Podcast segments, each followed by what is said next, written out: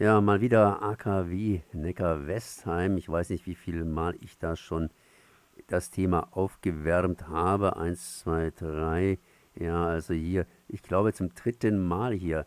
Doppelt so viele Risse jetzt hier wie ein Jahr zuvor. Das heißt, alle Jahre wieder Risse im AKW Neckar-Westheim. Ich bin es verbunden mit Franz Wagner von Atomares Erbe Neckar-Westheim. Erbe ist es ja wohl noch nicht, das heißt, das Ding läuft noch, beziehungsweise steht gerade und wird mal wieder überprüft. Erstmal herzlich gegrüßt. Ja, guten Morgen. Tja, ähm, Risse, wo war es wie? Das heißt, wir sind ja, glaube ich, jetzt schon zum dritten Mal bei dem Thema mit dabei und das wird entsprechend nicht besser, beziehungsweise wenn das Ding abgerissen ist, ist es ja irgendwo vorbei und dann haben wir es hinter uns. Ja, das Problem betrifft natürlich den Betrieb. Und zwar ähm, geht es um eine ganz riskante Sache, um es kurz zu erklären, wovon es sich äh, überhaupt handelt. Um die Energie, die das AKW produziert in Form von Wärme, auf den Generator zu bringen, muss man Wasser erhitzen durch die ähm, Brennelementhitze und in Dampf umwandeln und dann treibt man damit eine Turbine und mit der Turbine den Generator an. Bei einem Druckwasser-AKW, äh, Druckwasserreaktor wie in Neckar-Westheim, macht man aber einen Zwischenschritt, dass man nämlich den hochradioaktiven Primärkreislauf trennt vom Sekundärkreislauf und nur das Wasser im Sekundärkreislauf wird verdampft. Das Ganze passiert in den Dampferzeugern. Das sind riesige Anlagen, die können 160 und mehr Tonnen wiegen, sind viele Meter hoch und in Neckar-Westheim im Block 2 muss jeder dieser Verdampferzeuger ungefähr eine Wärmeleistung von knapp einem Gigawatt übertragen. Also ständig diese Wärme aus dem Primärkreislauf in den Sekundärkreislauf übertragen. Dafür hat man pro Dampferzeuger über 4000 Rohre, viele Meter lang. Diese Rohre sind jeweils gut daumendick, 2,2 Zentimeter Durchmesser und haben in gesundem Zustand eine Wandstärke von 1,2 mm. Innen drin fließt das, weiß nicht, fast 300 Grad heiße Wasser aus dem Primärkreislauf mit einem Druck, der auch Richtung 300 bar geht. Es geht also um extreme Dimensionen dabei. Ähm, und durch diese Wand der Rohre wird also die Wärme an das umfließende Wasser aus dem Sekundärkreislauf abgegeben. Diese Rohre müssen also letztendlich diese hohen Drücke und Temperaturen aushalten und vor allem je nach Betriebszustand auch entsprechend hohe Temperatur- und Druckdifferenzen. Und zu keinem Zeitpunkt darf sozusagen innerhalb der Rohre das Wasser verdampfen. Wenn man sich das vorstellt, was für physikalische Dimensionen hier auftreten, dann sind 1,2 mm Wandstärke sehr klein. Und diese 1,2 mm Wandstärke sind jetzt seit 30 Jahren diesen Belastungen ausgesetzt und noch dazu der hohen Radioaktivität. Da gibt es also gewaltig Korrosion. Ich habe jetzt gestern in einem Bericht der EN, also internen Bericht sozusagen der ENBW und des Umweltministeriums für die anderen ähm, AKWs gelesen, dass man bei der Revision teilweise um die 800 Kilogramm Eisen und sonstige Korrosionsmaterialien aus dem Dampferzeuger rausgeholt hat. Also das Material, das man dort als äh, Verschleiß sozusagen gefunden hat, das kommt also letzten Endes aus dem Metall dieses Dampferzeugers. Und man hat bisher ein Intervall gehabt von etwa fünf Jahren, das zu überprüfen. Also früher hätten wir sozusagen uns nicht jährlich mit dem Thema befasst, sondern allenfalls alle fünf Jahre. Jetzt hat man aber 2017 festgestellt, dieser Abstand ist zu groß, denn 2017 wurden ernsthaft erstmals Korrosionsschäden an den Rohren festgestellt. Und zwar damals es noch aus Sicht Umweltministerium und ENBW und wir haben es auch nicht so ganz äh, gemerkt in der Brisanz, nicht so dramatisch aus, weil es eher kleine Löchlein zu sein schienen. Die kann man ja nicht wirklich untersuchen durch Anschauen und Ausmessen, sondern man macht es, indem man ähm, Wirbelstromsonden zumindest in die Anfänge und Enden der Rohre hineinführt und von dort aus misst, ob denn noch eine gute oder schlechte Wandstärke da ist. Dann hat man 2018 bei der nächsten Revision mehr Rohre untersucht und mit etwas verbesserter und gründlicherer Technik und hat festgestellt, da sind sogar rundherum laufende Risse da. Also ob die komplett geschlossen waren rundherum, kann man nicht sagen, aber zumindest in der Umfangsrichtung von der Außenseite der Rohre, also vom Sekundärkreislauf her. Und das ist jetzt die wirklich dramatische Sache, dass man hier von einer Spannungsrisskorrosion ausgehen muss mit der Möglichkeit, dass unter Umständen so ein Rohr abreißt. Und dort, wo es am schlimmsten befallen war, 2018, war nur noch 0,1 mm Wandstärke da bei diesen enormen Druck- und Temperaturverhältnissen.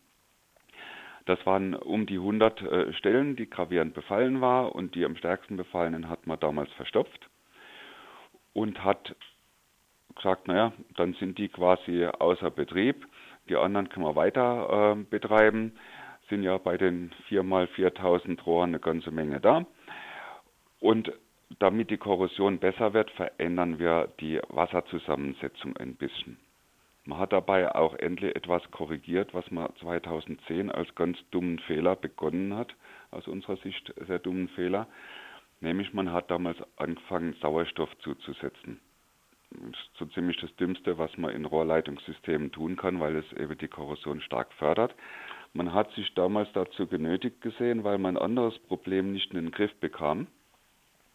Nämlich, wenn der Wasserdampf aus den Dampferzeugern rauskommt, die Turbinen antreibt, dann muss er anschließend wieder abgekühlt werden, damit er sich wieder verflüssigt zu Wasser. Das passiert in den Kondensatoren und dort hat man Lecks festgestellt und man hat nicht alle gefunden. Damit konnte man auch nicht alle abdichten. Es war also ein ständiger Verlust von diesem Wasser und Details kann ich dazu nicht sagen, aber das Ergebnis war, dass sich die Wasserzusammensetzung verändert hat, anders war, als sie im Betrieb des AKW sein müsste und man hat versucht, irgendwie mit dem Sauerstoff dem gegenzusteuern. Das war also ein Fehler, der die Korrosion gefördert hat.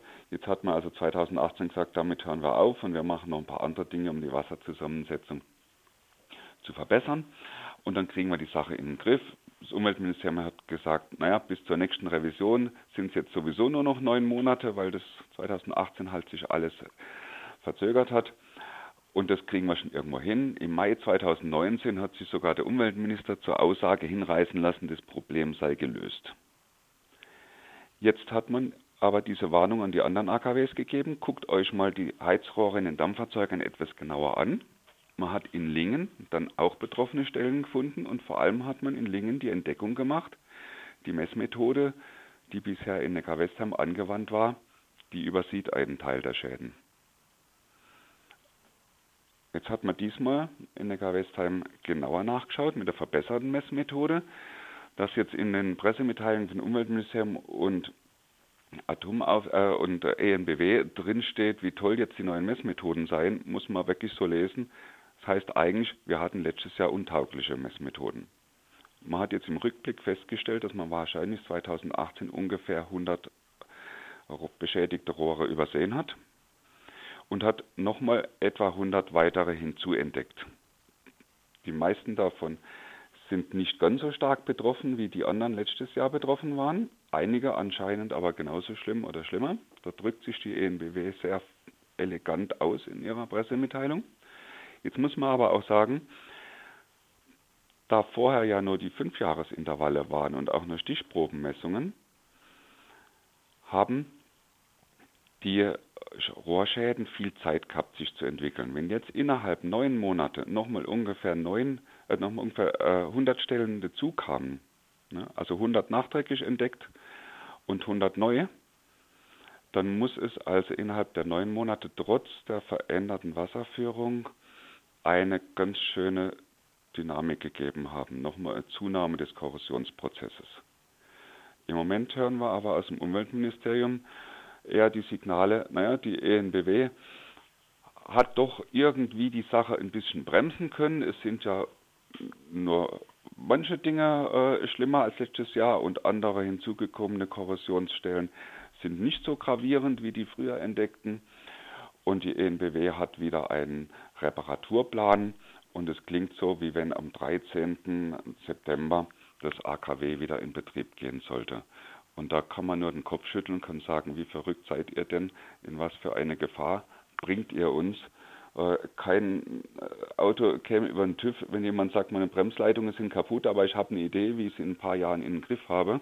Ja, aber hier sagt die ENBW selber in ihrer Pressemitteilung, wir gehen davon aus, dass unsere Maßnahmen in einigen Jahren ihre volle Wirkung erreicht haben werden. Ja, ja ähm, das wäre unfassbar. Tja, das wäre es dann eigentlich schon, beziehungsweise das mit den Rissen scheint irgendwie weiterzugehen. 13. September, das liegt garantiert nicht am Datum, dass man da nervös werden kann. Äh, sprich, äh, die entsprechenden Leitungen könnten reißen und wenn die reißen, dann, äh, was passiert denn dann? Die Auslegung von ENBW und Umweltministerium ist die, erstens es gibt erstmal ein Loch, bevor es richtig abreißt und dieses Loch reicht aus, um die Radioaktivität im Sekundärkreislauf so weit anzuheben, dass man es rechtzeitig feststellt und den Reaktor runterfahren kann. Und zweitens würde sich durch dieses Loch dann schon eine Spannungsentlastung im Rohr ergeben und damit es wahrscheinlich gar nicht komplett abreißen. Und außerdem sei das AKW so ausgelegt, dass es das Reißen eines Rohres verkraften würde. Der Riss eines zweiten Rohres ist nicht vorgesehen in der Auslegung. Es sind aber verschiedene Szenarien denkbar, dass eben doch nicht nur eines, sondern vielleicht mehrere Risse beschä äh, Rohre beschädigt werden könnten. Zum Beispiel, wenn ein Rohr beim Reißen ein Nachbarrohr beschädigt. Und es gibt Diskussionen darüber, inwieweit äh, durch den Wasserübertritt aus einem beschädigten Rohr zwischen den beiden Kreisen, also vom, in dem Fall unter Umständen vom Sekundärkreis in den Primärkreis, dort eine lokale Verdünnung der Bohrkonzentration auftreten könnte, wodurch möglicherweise die Kettenreaktion sogar unkontrollierbar wird im Reaktor. Also es bleiben viele Fragen offen. Die, gelten, die, die riskanten Aspekte gelten zwar offiziell als unwahrscheinlich, wenn man sich aber gleichzeitig überlegt, wie sicher ENBW und Umweltministerium sich letztes Jahr waren, das Problem im Griff zu haben, und jetzt müssen sie zwischen den Zeilen zugeben, dass sie überhaupt nichts verstanden hatten. Ne? Dann habe ich meine großen Zweifel, ob äh, die beiden Instanzen weiterhin verantwortlich agieren. So Franz Wagner von Atomares Erbe Neckar-Westheim zu den Rissen, die wieder, wieder aufgetreten sind im AKW Neckar-Westheim. Ich danke mal für das Gespräch. Ja, gerne. Dankeschön.